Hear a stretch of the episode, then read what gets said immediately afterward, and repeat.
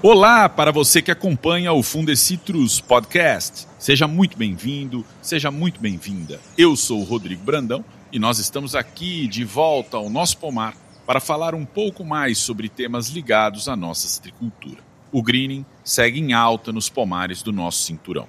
O levantamento anual de greening traz um alerta. A doença subiu de 24,42% em 2022 para 38,06% em 2023 no cinturão citrícola de São Paulo e Triângulo e Sudoeste Mineiro, um crescimento de 56%.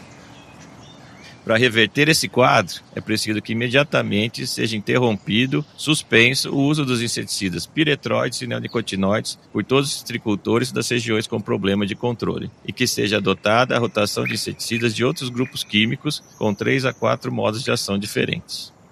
O citricultor deve estar atento à doença, independentemente do cenário da incidência na região, e adotar as medidas de manejo recomendadas.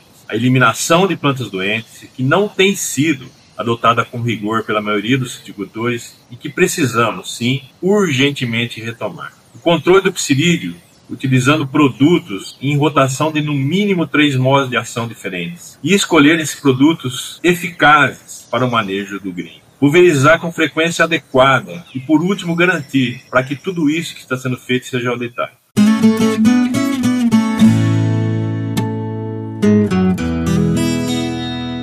Um aumento que preocupa. Em um ano, o greening cresceu 56% nos pomares de São Paulo e Minas Gerais. Este é o sexto ano consecutivo de crescimento da incidência da doença. Porém, foi o maior aumento em pontos percentuais de toda a série histórica, desde 2008. Em maior ou menor quantidade, o aumento da incidência do greening ocorreu em todas as regiões do cinturão. O cenário é de urgência para que as medidas comprovadamente eficazes para o controle do psilídeo sejam definitivamente colocadas em prática pelos tricultores para a sustentabilidade da nossa tricultura. A gente, então, conversa com o pesquisador do Fundecitrus, Renato Bassanese, e com o engenheiro agrônomo e coordenador do Departamento de Transferência de Tecnologia do Fundecitrus, Ivaldo Sala.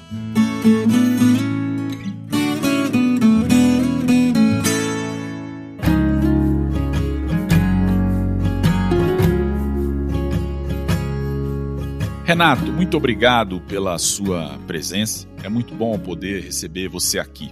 É mais um ano de alta do greening, o sexto ano seguido de crescimento da doença nos pomares. E o que preocupa é que esse crescimento ocorreu em todas as regiões. Eu queria que você detalhasse, Renato, por gentileza, esses índices, esses números aí para gente, por favor. Olá, Rodrigo.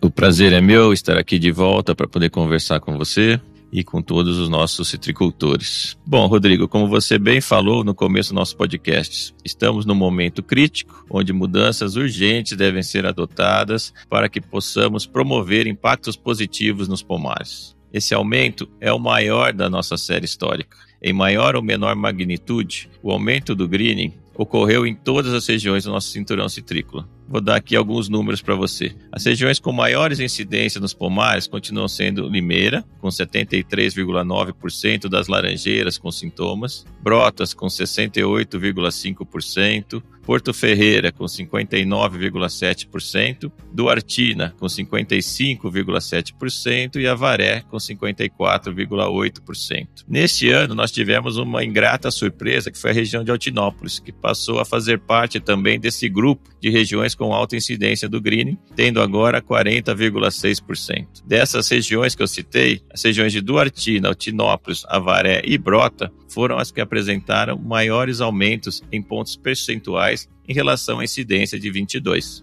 o que é bastante preocupante. Renato, nós temos as seguintes condições: nós temos regiões com incidência muito alta, nós temos regiões com incidências mais baixas, mas nós temos também a questão do crescimento, né? A incidência talvez não seja a mais alta, mas o crescimento é preocupante, que foram, né, os casos de Matão e Bebedouro, que vinham apresentando bons resultados nos últimos anos. Mas dessa vez foi diferente e eu queria que você falasse sobre essa questão. É, foi bastante preocupante sim esse aumento, Rodrigo. Né? Isso não deixa de ser um reflexo do aumento expressivo que tivemos em todo o parque citrícola. Em uma faixa intermediária das regiões com incidência de greening, né, se mantém as regiões de São José do Rio Preto, com 20,5% das laranjeiras doentes, Bebedouro, com 20,4%, Matão, com 17,4%, e Itapetininga com 11,5%. E como você bem mencionou, chama atenção esse considerável aumento em pontos percentuais da casa aí de 10 pontos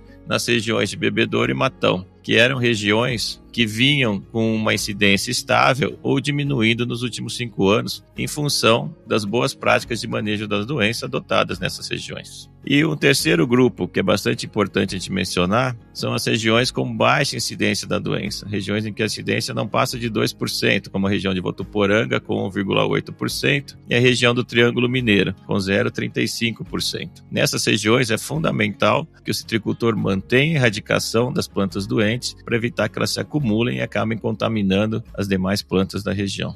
Bem, resumidamente, nós temos regiões de altíssima ou alta incidência, como Limeira, Brotas, Porto Ferreira, Duartina e Avaré. Temos regiões intermediárias, como é o caso de Bebedouro e Matão, que a gente citou, e temos até regiões de baixa incidência. No entanto, a incidência cresceu em todas as regiões, independente da incidência, que era o que a gente vinha falando.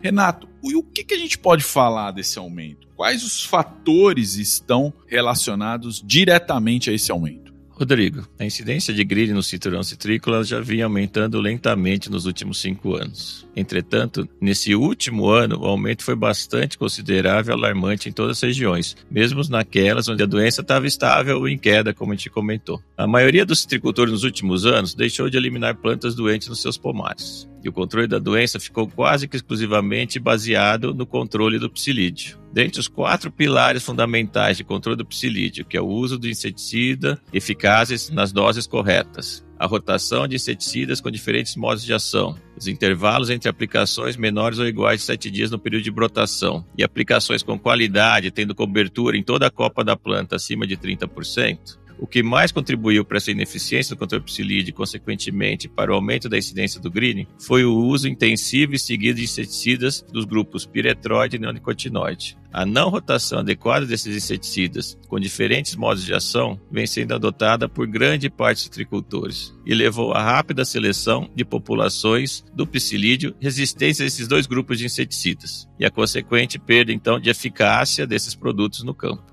Aí, a alta quantidade de plantas doentes mantidas no campo, aliada à menor eficácia no controle do psilídeo, foi estupim para esse aumento expressivo da doença no cinturão citrícola. Para reverter esse quadro, é preciso que imediatamente seja interrompido, suspenso o uso dos inseticidas piretroides e neonicotinoides por todos os citricultores das regiões com problema de controle, e que seja adotada a rotação de inseticidas de outros grupos químicos com três a quatro modos de ação diferentes.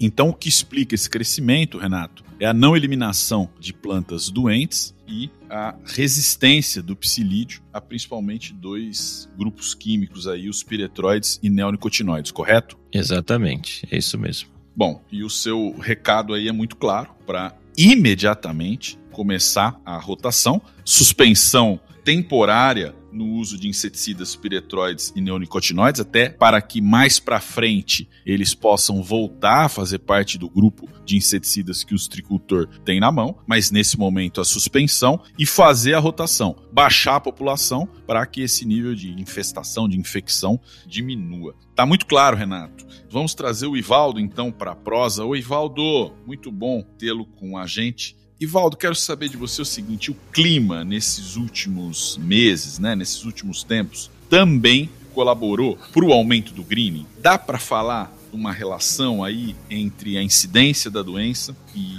o clima nas diferentes regiões do nosso parque? Olá, Rodrigo. Prazer poder estar aqui com vocês.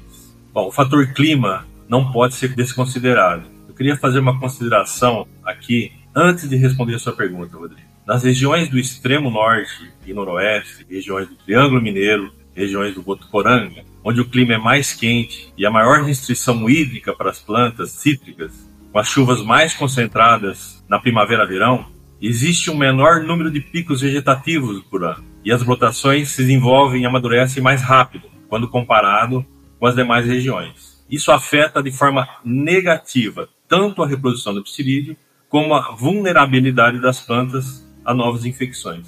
Pois tanto, a reprodução do inseto, como a sua alimentação e a inoculação da bactéria, ocorrem nas brotações mais novas. Além disso, Rodrigo, o calor intenso que se verifica nessas regiões acaba por reduzir a multiplicação e a movimentação da bactéria do green dentro da planta doente. Então, a menor concentração da bactéria resultante do calor acaba por reduzir as chances do psilídeo adquiri-la e disseminá-la para as plantas sadias. Bom, todos esses fatores, ou seja, menor quantidade de psilídeo infectivo e menores chances de infecção, impedem que a doença se dissemine de forma rápida. No entanto, nesta última safra, as condições climáticas nas regiões do extremo norte e noroeste foram de chuvas mais frequentes e as temperaturas menos quentes, mais amenas durante a primavera-verão.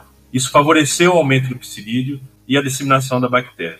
Já no extremo sul, podemos citar como exemplo a região de Tapetininga, a chuva em maior frequência e abundância não representa um fator limitante para as brotações, nem para a multiplicação da bactéria. Entretanto, as temperaturas mais baixas no outono e inverno retardam, de certa forma, o desenvolvimento do psilídeo. E por último, nas regiões centro e sul, em geral, as chuvas são mais bem distribuídas e a temperatura não é tão elevada e nem tão baixa, sendo altamente favorável para o psilídeo e a bactéria. Ivaldo, muito bem.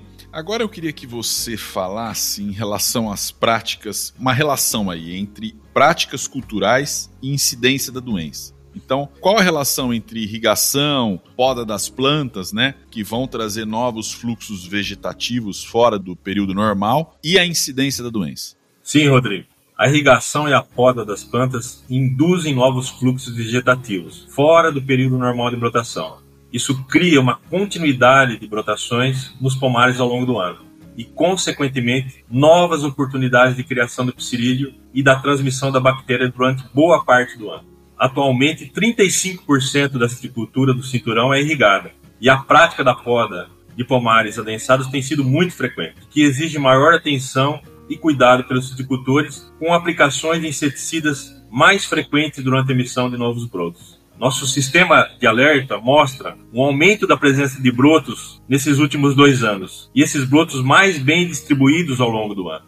Ivaldo, o levantamento de greening do Fundecitrus, além da credibilidade, ele é totalmente auditado, ele é muito detalhado.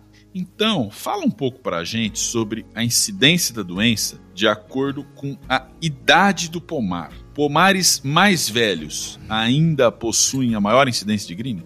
Boa pergunta, Rodrigo. A maior incidência continua sendo observada nos pomares acima de 10 anos. 50,2% de plantas com sintomas da doença no campo, seguida pelos pomares de 6 a 10 anos, com 38,2%, de 3 a 5 anos, com 34,8%, e de 0 a 2 anos, com 6,5% de plantas com sintomas no campo. A incidência de green aumentou em todas as faixas de idade dos pomares. Em relação a 2022, por exemplo, o aumento foi de 47,7% na faixa acima de 10 anos, 52,5% de 6 a 10 anos, 110,8% de 3 a 5 anos e 133,7% de 0 a 2 anos. O aumento expressivo nos pomares até 5 anos é bastante preocupante, porque quanto mais jovem a planta é infectada, menor será a sua longevidade produtiva. Isso é sinal do que, Ivaldo? De novas infecções? Sim, Rodrigo, sinal de novas infecções mas também da decisão de grande parte dos citricultores em manter plantas com sintomas de greening nos pomares. A não eliminação de plantas doentes em pomares adultos, pomares acima de 5 anos, já era uma prática observada no cinturão citrícola há alguns anos. Porém, com o aumento significativo da incidência de greening nos pomares nesse último ano,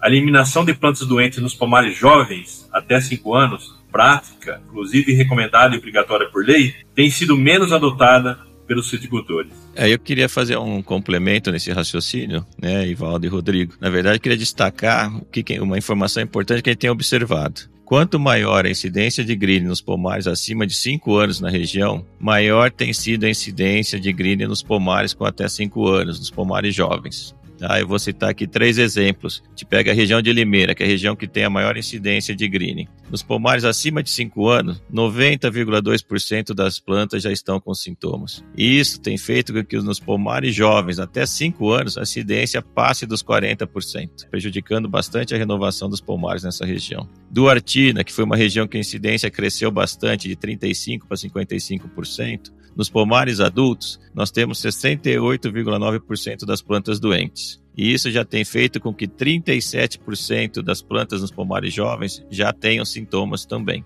E pegando um outro extremo, que são as regiões com baixíssima incidência da doença, por exemplo, Votuporanga ou Triângulo Mineiro, mais especificamente no caso do Triângulo Mineiro, onde apenas 0,44% das plantas adultas foram encontradas no campo, nós não temos nenhum caso de planta jovem abaixo de 5 anos nessa região indicando então que quanto mais você mantém a planta doente no pomar adulto e não tem um controle adequado do psilídeo sobre essas plantas, isso acaba sendo extremamente prejudicial à formação dos novos pomares, mesmo que esses pomares jovens recebam um rigoroso controle do psilídeo. Então, vou reforçar, é extremamente importante a manutenção da sanidade dos pomares nas regiões com baixa incidência. Continuar eliminando as plantas doentes em qualquer idade, em que elas apareçam, não deixar, mesmo que o pomar for velho, a planta for velha, eliminar essa planta para não deixar que essa planta se torne uma fonte de bactéria, um criador do psilídeo e acabe aumentando a doença em toda a região.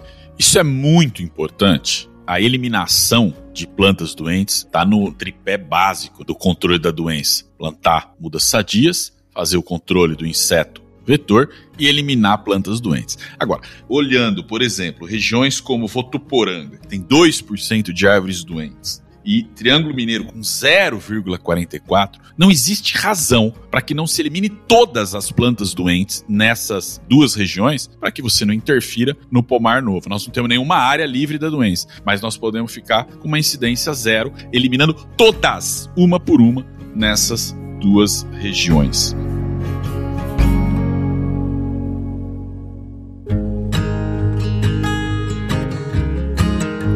Nós falamos até aqui sobre incidência por idade, por propriedade. Renato, eu queria que você falasse, por favor, sobre a severidade da doença. O levantamento também detalha os níveis da doença nas plantas. É, Rodrigo, o levantamento é bem completo, a gente consegue também medir né, o nível de severidade das doenças nas diferentes idades. Então, se a gente olhar os dados do nosso levantamento, né, a gente evidencia o seguinte: 45,1% das plantas estão com menos de 25% da sua copa tomada por sintomas. 18,3% tem um nível de severidade entre 26 e 50% da copa tomada pelos sintomas. 14% estão entre 51% a 75% da copa com sintomas e 22,6% das plantas apresentam sintomas em mais que 75% da copa, ou seja, severidade bastante crítica. É, se a gente observar aqui, a incidência das árvores com até metade da copa tomada pelos sintomas aumentou de 15,4% em 2022 para 24,1% em 2023, enquanto a incidência de árvores com mais da metade da copa com sintomas, que seriam os níveis 3 e 4, essa incidência subiu de 9,1% em 2022 para 13,9% em 2023, indicando ter havido maior taxa de infecção da doença e menor taxa de eliminação das plantas com sintomas pelos produtores. Muito bem, Renato. Ivaldo, vamos agora para um sentido prático. Nós temos regiões com altíssima, alta incidência, temos regiões aí de média incidência, de baixa incidência, são cenários diferentes. Nem tudo está perdido, porque é possível baixar essa população de psilídeo desde que se faça tudo corretamente, né? A começar pela rotação, a gente já falou disso. Quando você e seu time, quando vocês vão para o campo, o que vocês dizem para o citricultor? Como é que ele tem que fazer esse controle? Rodrigo, o citricultor deve estar atento à doença, independentemente do cenário da incidência na região, e adotar as medidas de manejo recomendadas. A eliminação de plantas doentes, em especial em regiões de baixa incidência, que não tem sido adotada com rigor pela maioria dos citricultores e que precisamos, sim, urgentemente retomar. O controle do psilídeo, utilizando produtos em rotação de no mínimo três modos de ação diferentes. E escolher esses produtos eficazes para o manejo do green. Pulverizar com frequência adequada e com qualidade. E por último, garantir, criar meios para que tudo isso que está sendo feito seja auditado. Muito bem, Ivaldo. Então, eliminação de plantas doentes, rotação dos modos de ação e a frequência, qualidade e uma auditoria aí, a verificação de que tudo isso esteja sendo feito. Se o produtor tiver dúvida, será que eu estou fazendo a rotação certa? Estou rotacionando A e B, A e B. Não, era para você suspender A e B, é para você fazer com B, C e D. Se o estricultor tiver dúvida, será que eu estou fazendo corretamente? Pode procurar o Fundecitrus, Ivaldo? Sim, pode procurar o Fundecitrus, um dos nossos agrônomos que estão distribuídos aí nas regiões. E também nós temos hoje um aplicativo, o Rotação de Inseticidas, que ele pode acessar no Fundecitrus App e lá ele pode inserir os produtos de modos de ação diferentes que o aplicativo vai conduzindo o citricultor para fazer a rotação de forma adequada. Uma última pergunta, Ivaldo. Além dessas medidas aí que a gente já falou, acho que também que na hora de tomar uma decisão sobre plantar, o citricultor tem que estar muito atento à região onde ele está e à micro-região, o que, que tem no entorno dele, né? Na hora de fazer uma renovação, de plantar, o que, que você indica, Ivaldo? Sem dúvida, Rodrigo. Entender o entorno da propriedade é fundamental. Saber quais são as fontes de inóculo, quais são as fontes de contaminação externa a uma propriedade no momento de implantar um pomar é imprescindível para o sucesso do plantio de citros. Então, saber, entender o que está acontecendo ao seu redor, ter total noção de onde está vindo o psilídeo para sua propriedade, de onde pode estar vindo as fontes de contaminação, precisa ser levado muito a sério pelo agricultor no momento da instalação do pomar. Muito bem. Renato, cada vez mais se faz necessária a adoção das medidas que são amplamente difundidas pelo Fundecitrus para o controle do psilídeo e, consequentemente, o controle do greening. Nesse momento de nível alarmante, de preocupação extrema, de risco, que recado que você deixa para o tricultor?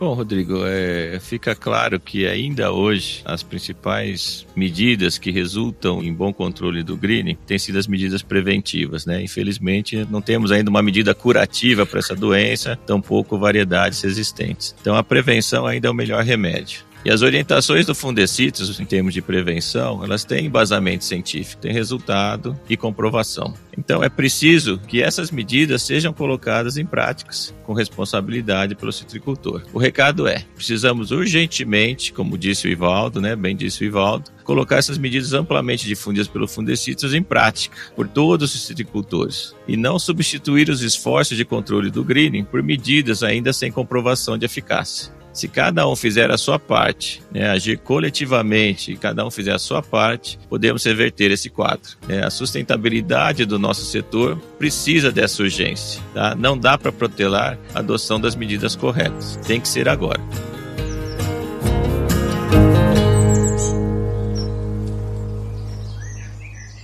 Excelente. Nós aqui colocamos os números do levantamento de greening do Fundecitrus 2023, analisamos as razões que levaram ao crescimento da incidência da doença a níveis realmente alarmantes e, principalmente, colocamos aqui o que tem que ser feito imediatamente, rigorosamente e conjuntamente pelos citricultores. Todos precisam agir já precisam agir com rigor e precisam agir em conjunto. A nossa citricultura precisa de uma atitude rápida. O estudo completo sobre o levantamento de greening realizado pelo Fundecitrus pode ser acessado na página da instituição fundecitrus.com.br barra levantamentos.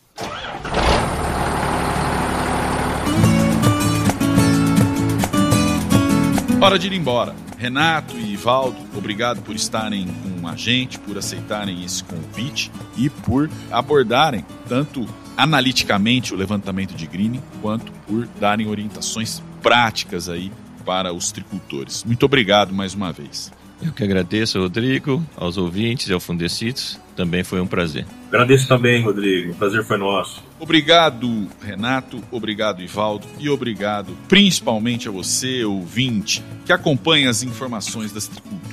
Curta e compartilhe o Fundecitrus Podcast. Seguindo a gente, você recebe uma notificação sempre que um episódio estiver disponível. Espero você no próximo episódio. Até lá!